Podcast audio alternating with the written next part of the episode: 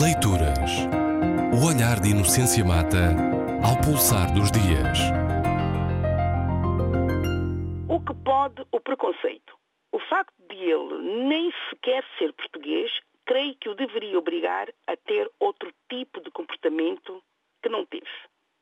Esta afirmação foi feita por José Mourinho, treinador português, considerado um dos melhores do mundo e até por muitos o melhor e foi feita em relação ao comportamento eh, menos, menos elegante, um mau comportamento, pode dizer-se, do jogador português Pepe, um comportamento que, segundo entendidos, terá prejudicado muito a seleção portuguesa de que Pepe, naturalizado português, faz parte. Faço essa elogiosa introdução em relação ao autor da afirmação, porque é óbvio que quando alguém tem a projeção que tem este treinador eh, português, José Mourinho, em qualquer área da atividade humana, neste caso é no desporto, as suas responsabilidades são muito maiores. Tal como eu sou adepta da ideia de que o lugar social de um indivíduo não lhe deve conceder direitos de exceção ou privilégios, também não concordo que a projeção social lhe retire direitos cívicos. Mas, obviamente, que lhe aumente responsabilidades éticas e cívicas, porque essa pessoa passa a servir, quer ela queira, quer não, de referência.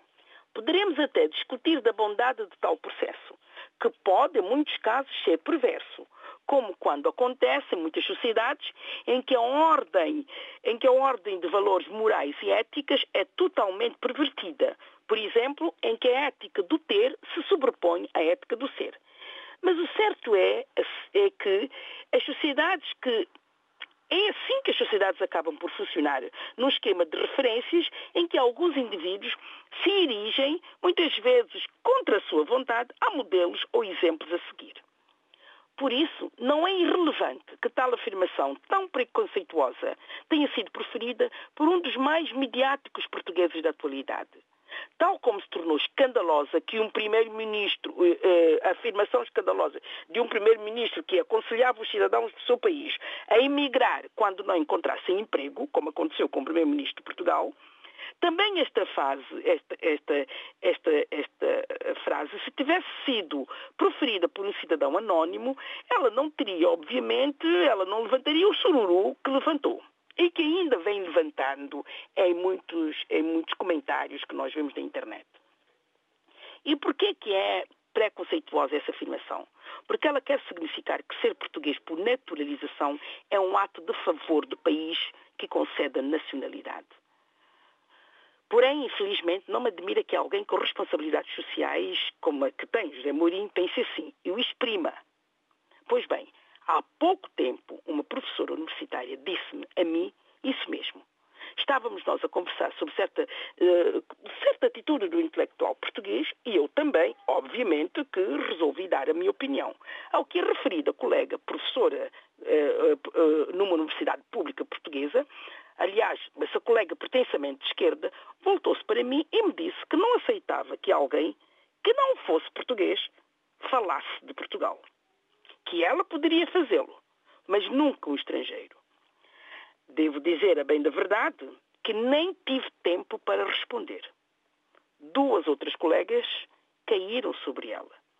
No final, depois de completamente eh, resolvido o assunto, nem sequer intervim, Respondi-lhe que, estando eu a trabalhar aqui, me sentia com todo o direito de me pronunciar sobre a vida cultural de Portugal. Mas o que ficou patente é essa ideia de que há uns que são mais cidadãos do que outros.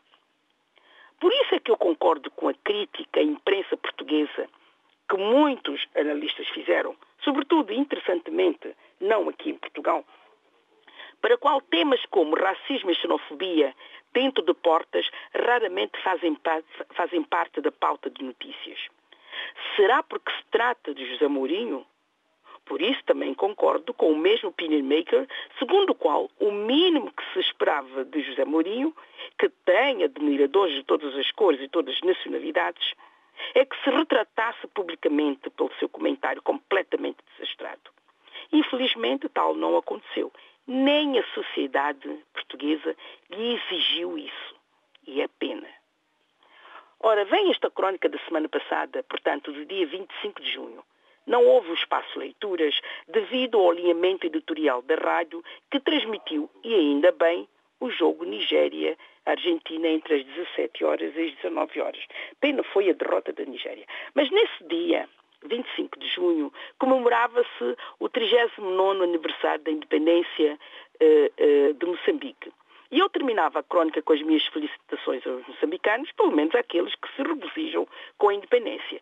Eu expresso-as hoje, porque se trata de um dia, por 25 de junho, tanto mais importante quando o país está a passar por um período de iminente retorno a um doloroso passado, que deveria ser isso mesmo, apenas passado. Leituras.